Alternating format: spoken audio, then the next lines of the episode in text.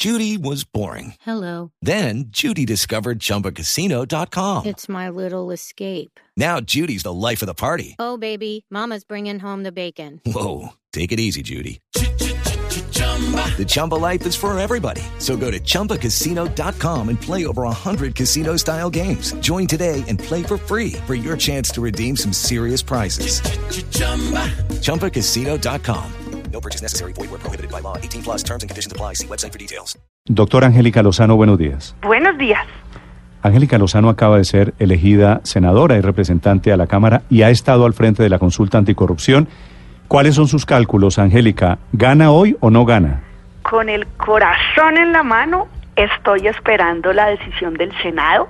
Es una oportunidad del Senado de sintonizarse con su gente, con los que votan por ellos, porque la gente que firmó, la gente que está mamada de la corrupción y quiere estos siete mandatos, vota por Iván Duque, vota por Petro, vota por Fajardo, vota por Vargas Lleras, vota por Duque, vota por Vivian Morales. Entonces el Senado tiene hoy la oportunidad de bajarse del pedestal de los privilegios innecesarios que tenemos y dejar que la gente decida en las urnas. Entonces yo estoy optimista, pero todo es incierto. Sí. Angélica, ¿cuándo sería la consulta? El presidente tendría eh, una semana para fijar la fecha y esa fecha tiene que ser en los próximos tres meses. Entonces el presidente y el registrador tienen que analizar si hacen un montaje de elecciones un día frío, solo único, o si lo pegan, por ejemplo, al día anterior de la segunda vuelta presidencial para aprovechar ese montaje, bajar los costos y que sea una decisión de todos los colombianos. Sí, le pregunto, le pregunto por la fecha porque ahí viene el primer problema. Es que ustedes están haciendo campaña por un candidato y amarrar la consulta con el sello del Partido Verde y con el sello de la candidatura de Fajardo, en donde está Claudia López, su pareja, obviamente parecería querer jugar con cartas marcadas.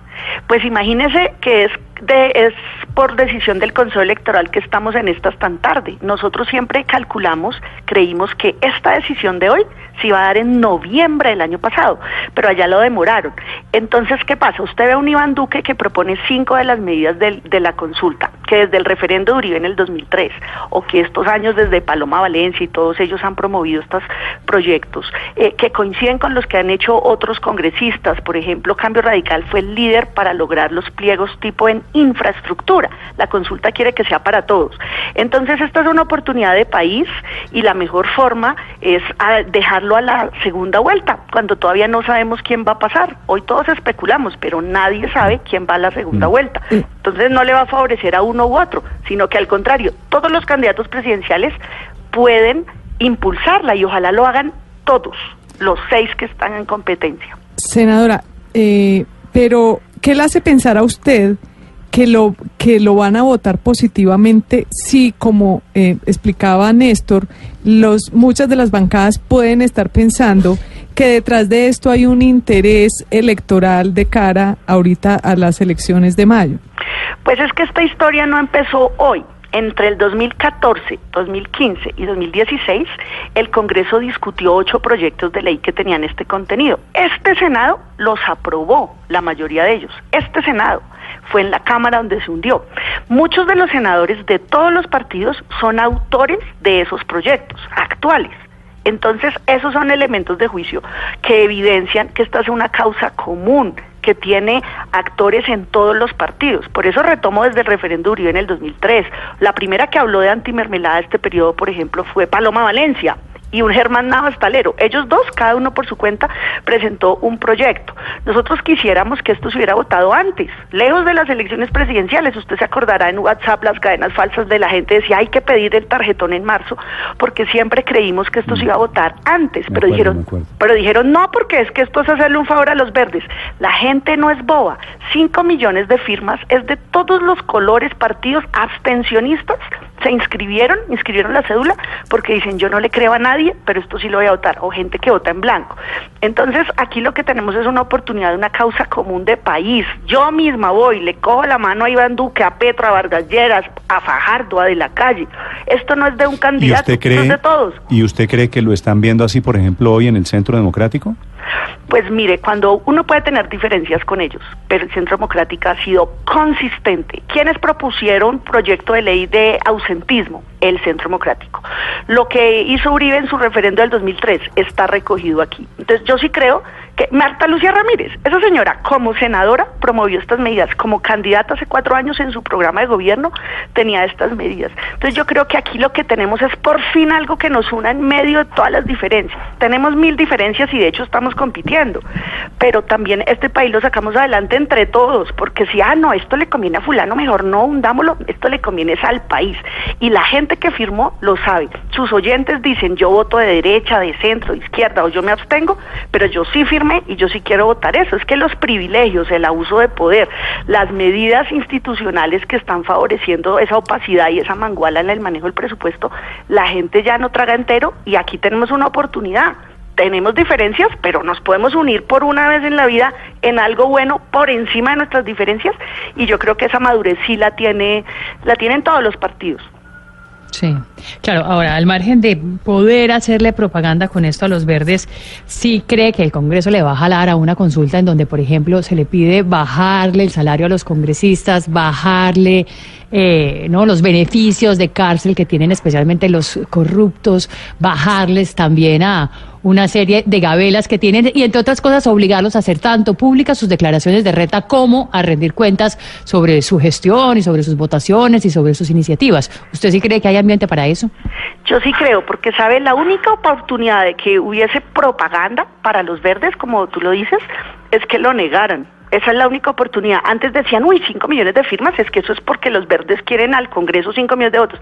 Nosotros nos sacamos un millón trescientos mil votos al Senado y firmaron casi 5 millones de personas. La gente no es boba. Y yo sí creo que el Congreso dice que sí, porque es que el Senado no es el que va a decidir bajar el salario o quitar esos privilegios. El Senado hoy va a votar la siguiente pregunta. ¿Le conviene al país? Que se realice esta consulta y sea la gente la que decida estos siete mandatos, mm. que es que el Congreso ya negó. El plan A es el Congreso y los negó durante tres años ocho proyectos. El plan B es esta consulta, no hay plan C. Entonces el Congreso no puede decir ni rajo ni presto el hacha. Lo hundo yo y no dejo que lo decía la gente. Yo sí creo que la, la sintonía de la clase política con lo que está pasando en nuestro país, que la gente de todos los colores quiere unos cambios concretos que, y que puede sobreponerse a esas diferencias, pero para quitar privilegios, mire, 54% de los colombianos vive con menos de un salario mínimo, 54%, 32% entre uno y dos salarios Senadora. Señor. ¿Cuántos votos se necesitan hoy? Cuestiones prácticas. ¿Cuántos votos se necesitan hoy y cuántos serían los votos que se necesitarían ya de las personas? ¿Cuántos millones de votos? Hoy es mayoría simple. ¿Qué son cuántos? Eh, mira, hoy hay 97 senadores. Uno que falleció la semana pasada, el senador Tamayo, conservador, y hay cuatro senadores presos por corrupción. Eso reduce a 97 senadores que pueden votar. Entonces, el quórum son 49, redondeémoslo a 50. Con 50 senadores presentes, mayoría simple. Mayoría ¿Cuántos, simple. ¿Cuántos cree usted que tiene en este momento, Angélica?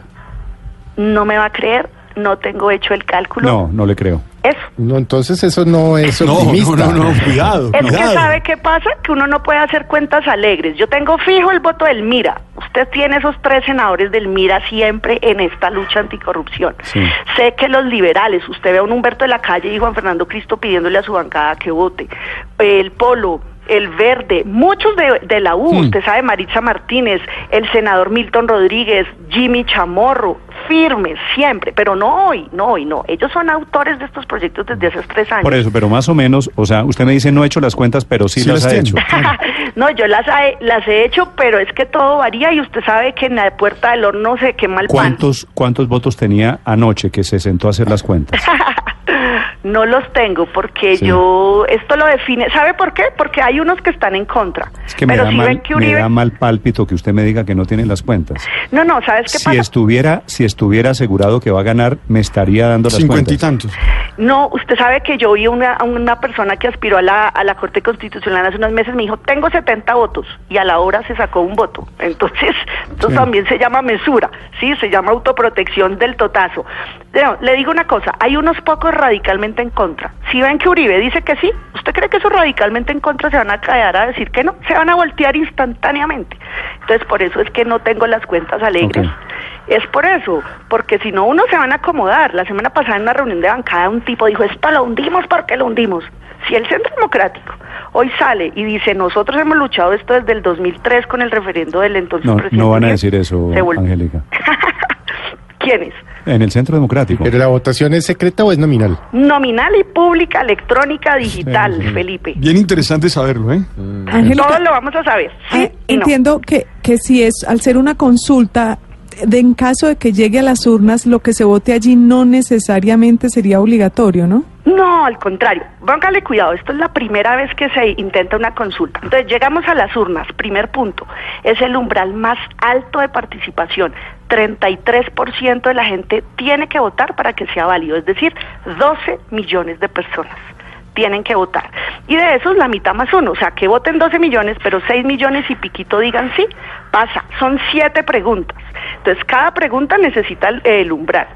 ¿Qué pasa? Si se aprobaron, el próximo Congreso tiene un año exacto para volver en cada, meter cada punto, cada mandato en una ley.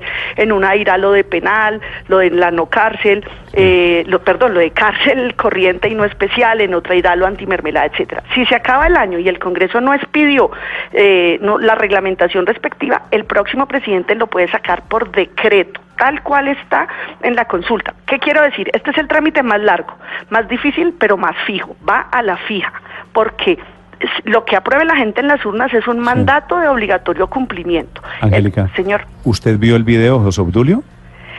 eh, no, pero sé que él está radicalmente en contra, más por Es bronca que personal. Quiero, quiero preguntarle por ese video, porque él dice que Claudia, eh, que es candidata a la vicepresidencia de Sergio Fajardo, pero sigue siendo senadora, no ha renunciado.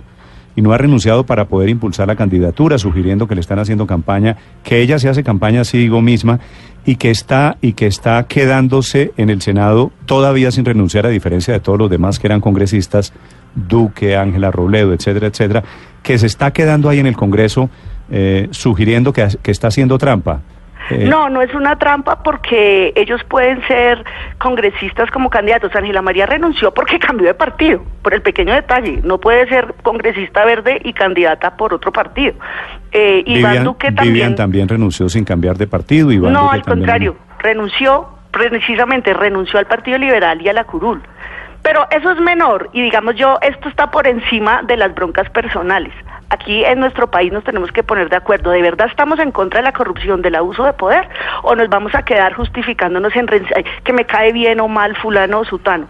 Yo nunca he votado por Uribe, pero jamás voy a desconocer que él lo intentó en este referendo del 2003, que Paloma, Iván Duque, en este periodo lo han impulsado. Cambio radical. Yo tampoco voto por Vargas. ¿Quiénes lideraron los pliegos tipo para infraestructura en el Congreso?